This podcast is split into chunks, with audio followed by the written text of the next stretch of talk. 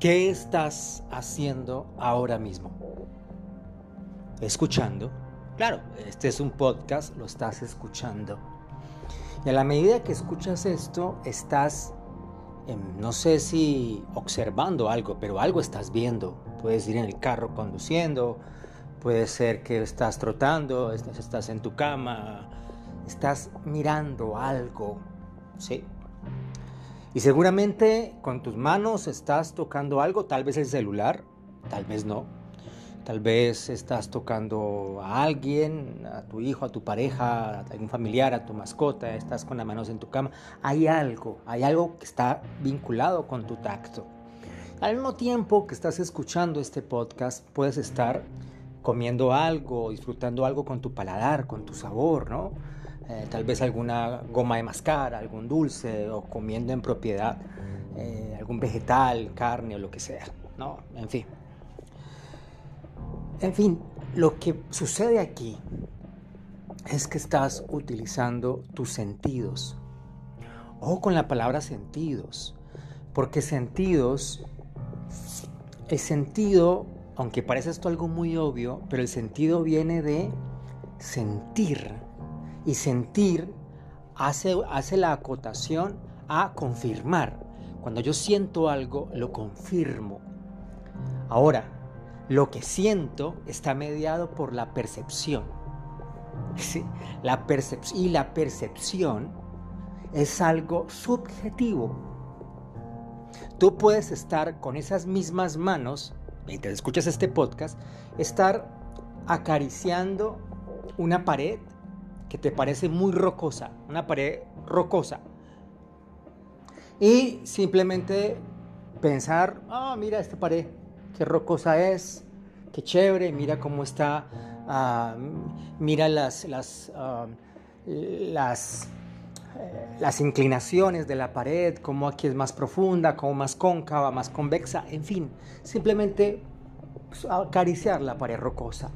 Alguien que en su historia, y aquí entra otra cosa, que es la experiencia de vida, alguien que su experiencia de vida alguna vez quizás haya practicado, por ejemplo, eh, escalada como deporte, que haya, que haya subido roca, haya viajado a lugares de roca, eh, hace lo mismo que tú, la misma acción, ¿sí?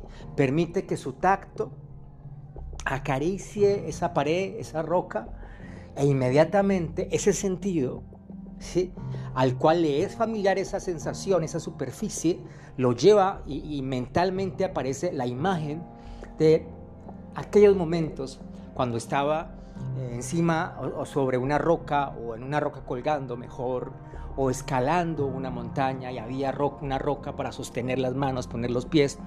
Hay, una experiencia vinculada con la percepción.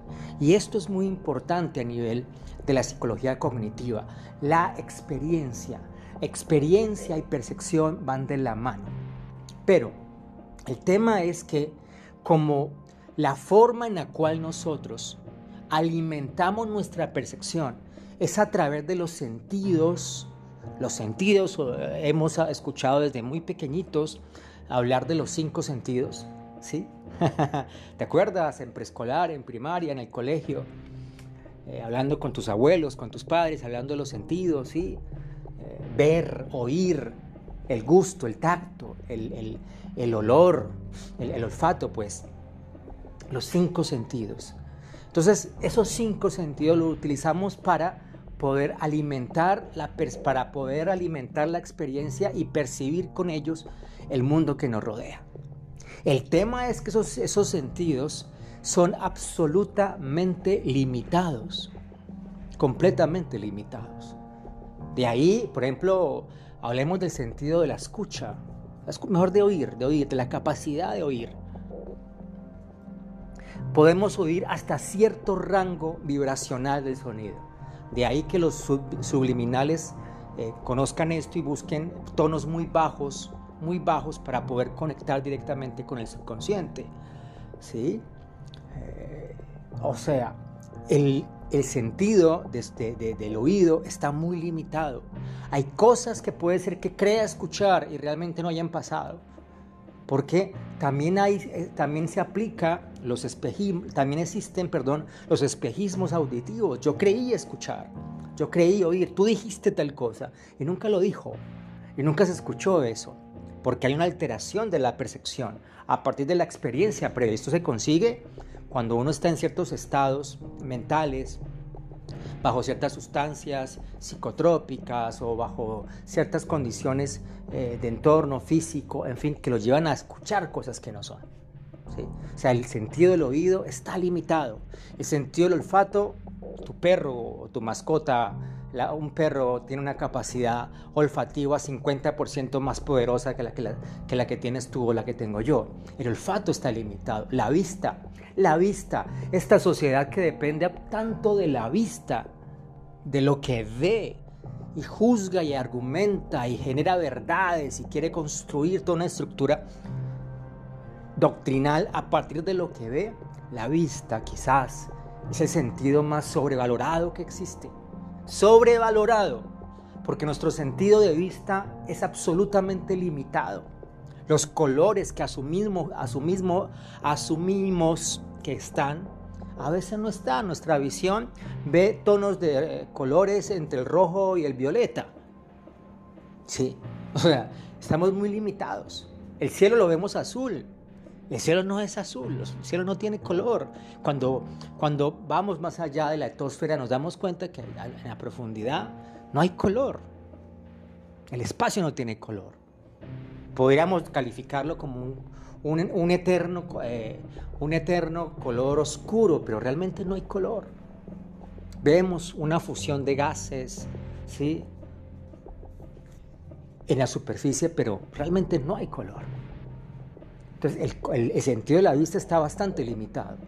El sentido de, del gusto también. Tenemos un determinado número de papilas gustativas. Y de acuerdo a eso, nos gusta, no nos gusta, salado, dulce, amargo, agrio, etc. Está limitado nuestro sentido del gusto.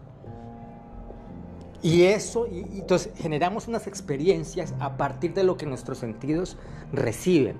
Y esa percepción que hacen nuestros sentidos, eh, generamos a partir de eso unas estructuras mentales que llamamos experiencias de vida, experiencias que repetimos y repetimos y repetimos, y en el camino, el pasa, al pasar del tiempo, eso se vuelve la famosa, la famosa eh, estructura de creencias.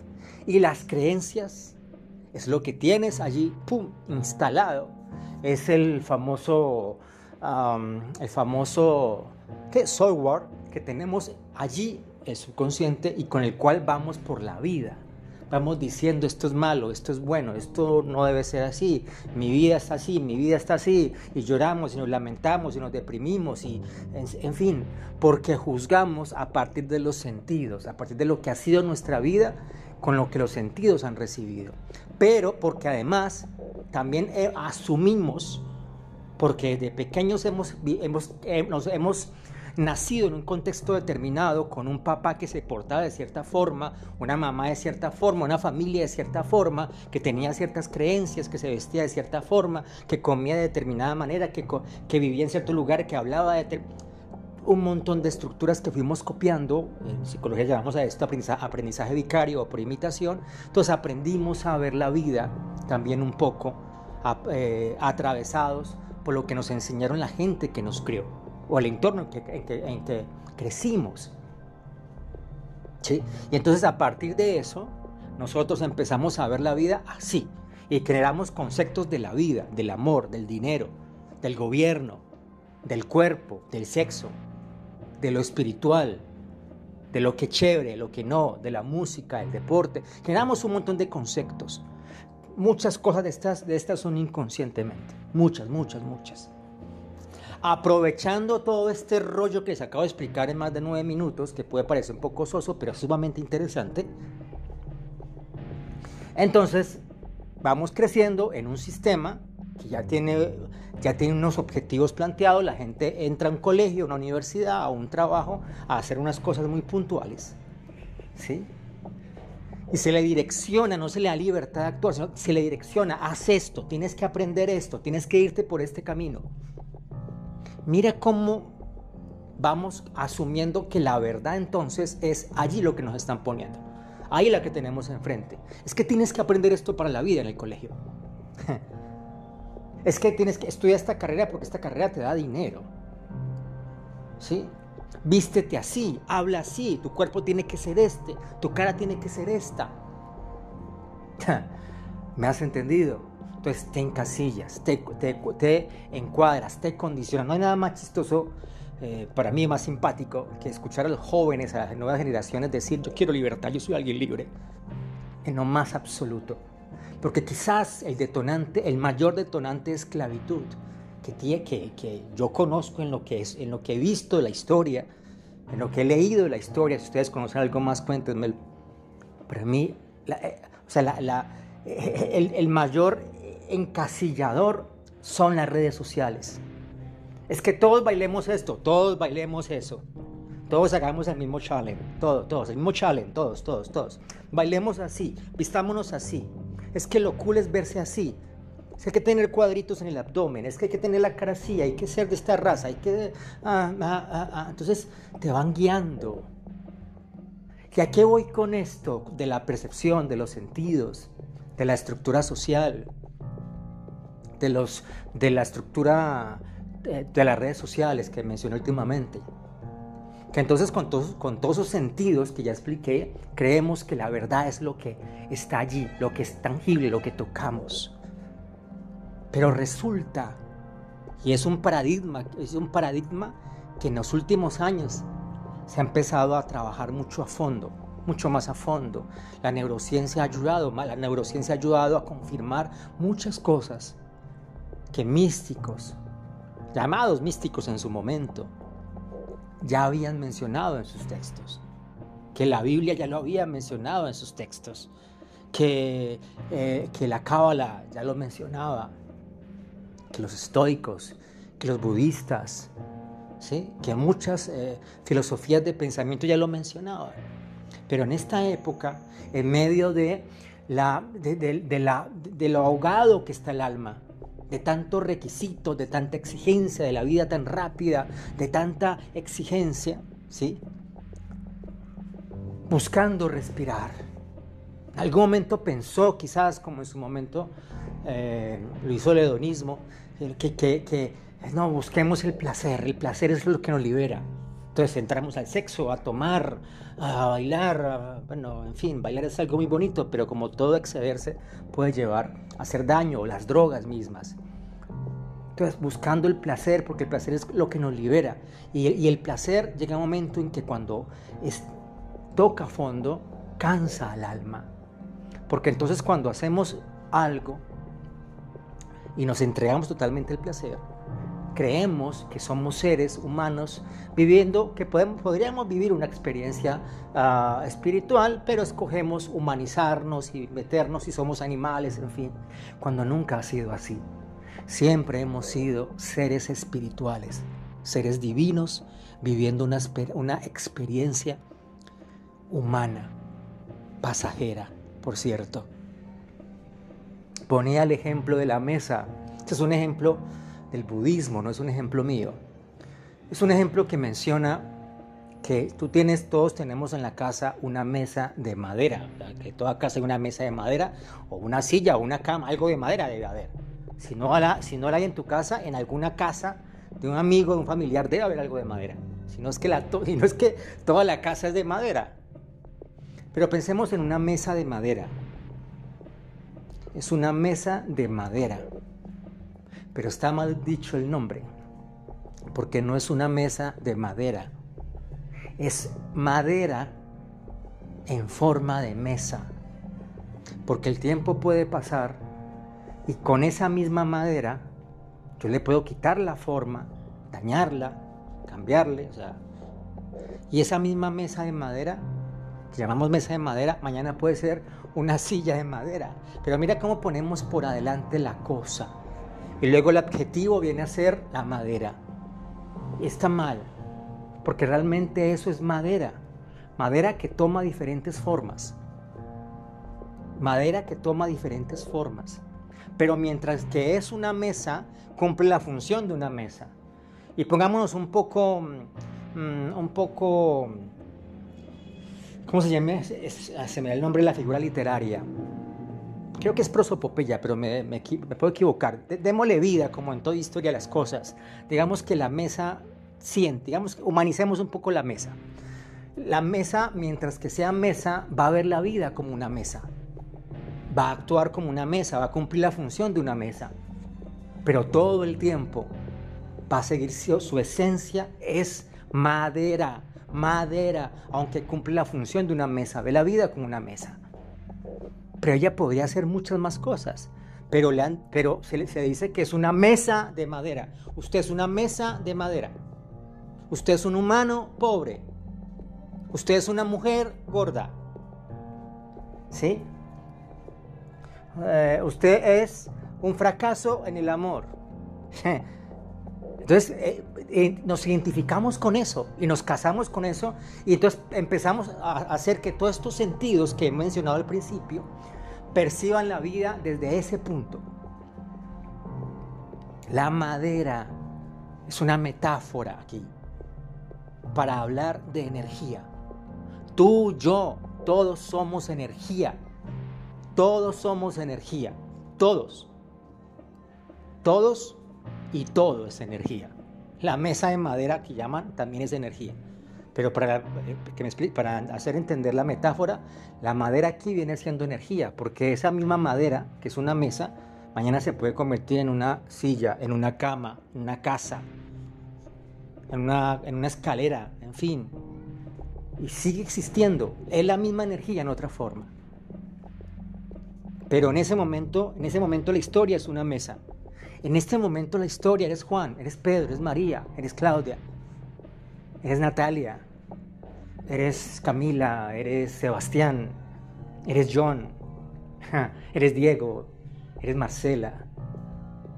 Cual sea tu nombre, es la identidad que te dieron en esta historia. Pero tú eres más allá de eso. Porque eres energía. Y la energía, como ya hemos escuchado de la famosa física que nos enseñó, que aprendimos cuando estábamos muy pequeños todos, la energía nunca se destruye, siempre se convierte, siempre se transforma.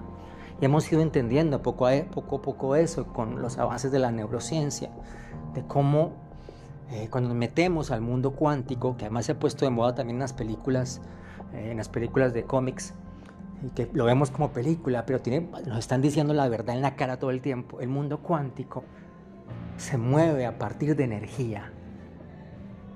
¿Cómo manipulo yo esa energía para hacer lo que yo quiero? Para lograr lo que yo quiero, para llegar a lo que yo quiero. ¿Cómo logro cambiar lo que ya tengo instaurado como experiencia? ¿Qué es lo que me ha traído mis sentidos? ¿Qué es lo que me ha traído, eh, lo que mis sentidos, perdón, han percibido? ¿Cómo logro cambiar eso? ¿Cómo, cómo logro dejar de, estar deprimido, de estar triste? ¿Cómo logro, ¿Cómo logro cambiar mi vida? ¿Cómo logro manifestar? Manifestar quiere decir traer a la luz, mostrar algo que ya existe. ¡Hey! Ya existe, pero no se ve.